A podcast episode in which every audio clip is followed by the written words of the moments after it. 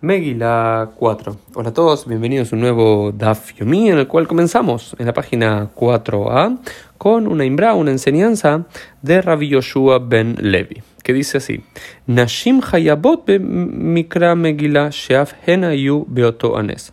Las mujeres están obligadas en la lectura de la Megillah de Esther, del libro de Esther, porque ellas también fueron parte de aquel milagro.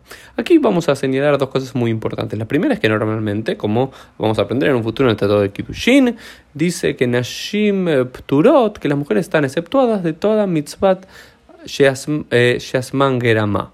Todo, todo, mandamiento positivo, mitzvah hace mandamiento positivo Shasman Gerama, que está ejecutado a través de un tiempo determinado, que depende de un tiempo determinado, ¿sí? Las mujeres están exceptuadas en términos generales. Sin embargo, Mikrata Megillah, que es en un tiempo determinado, porque hay que hacerlo a la noche y a la mañana, como veremos del día de Purim, aún así las mujeres están obligadas. Esto lo que nos dice es que esto podría ser, si las mujeres están obligadas, podrían también sacar al hombre de la obligación. Leotzi et Anashim y de Patán, como discute Tosafot. Tosafot al final nos termina diciendo que no, en nombre de Alajot Gedolot, que es una de las grandes compilaciones. Eh, de Alajá de la época de los Geonim, del siglo VIII, noveno de la era común, nos dice que no, las mujeres sí pueden sacar a otras mujeres de la obligación. Entonces, por ejemplo, una sinagoga tradicional donde eh, los hombres y las mujeres eh, no están eh, juntos en la sinagoga y los hombres solamente suelen leer Torah, Pueden sí leer las mujeres la Megilá, pero solamente pueden sacar de la obligación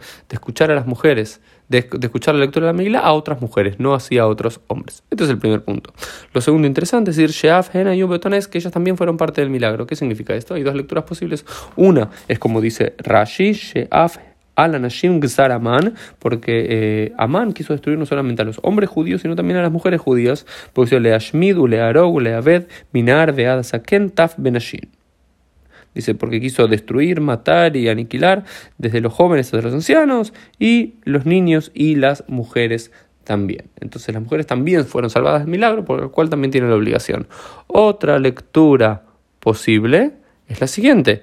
No es esa, sino es como nos dice en Tosafot, en nombre de Rabbeinu Shmuel Ben Meir, Sheikar Anes Adán, porque fue a través de las mujeres que sucedió el milagro. Por ejemplo, en Purim a través de Esther, por eso todas las mujeres están obligadas, y después también están obligadas en Hanukkah a encender la sala de Candeirot, porque sucedió a través de Yehudit el milagro, y en por las mujeres justas de esa generación. Por eso las mujeres también tienen la mitzvah de Arbakosot de tomar las cuatro copas de vino. Porque no es que solamente las mujeres fueron salvadas en la época de Hanukkah, en la época de eh, la redención de Egipto y en la época de eh, Mordejai y Esther, sino que también ellas fueron las eh, impulsoras del milagro. Esto es lo primero que aprendemos aquí en la quemará.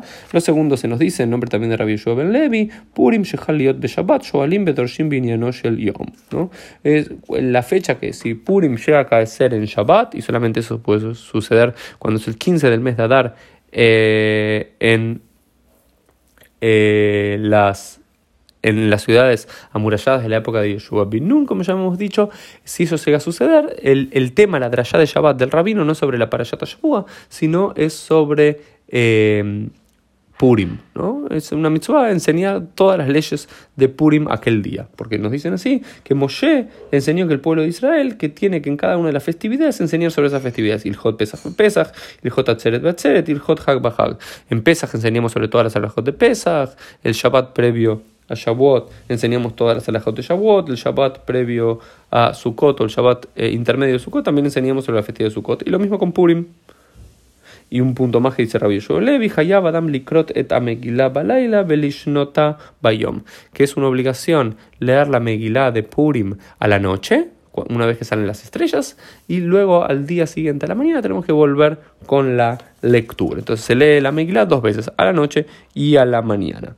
El otro de los temas, ya vamos hacia el final de la página 4b, y eh, es el siguiente, es que cuando, si llega a acaecer en una ciudad amurallada que pesa, que Purim, perdón, cae el 15 del mes de Adar, eh, la Megilá no se lee en Shabbat. En Shabbat no leemos la Megilá, sino que se adelanta al viernes por la mañana, en el cual que todo el resto del pueblo Israel, el 14 del mes de Adar, está leyendo ese año. ¿Por qué? Por algo que enseñó Raba. A Kol Hayom Megilá, o Shofar, Be'ein Kol Bekim Megilá Dice, todo el mundo está obligado a la lectura de la Megillah y todo el mundo está obligado al shofar, pero no todo el mundo sabe cómo tocar el shofar, no todo el mundo sabe cómo leer la Megillah. Y quizás vos tengas una Megillah en tu casa y quieras cumplir con la mitzvah, o tengas un shofar en tu casa y quieras cumplir la mitzvah en Rosh Hashanah y lo lleves a la casa de un experto para que te lo toque.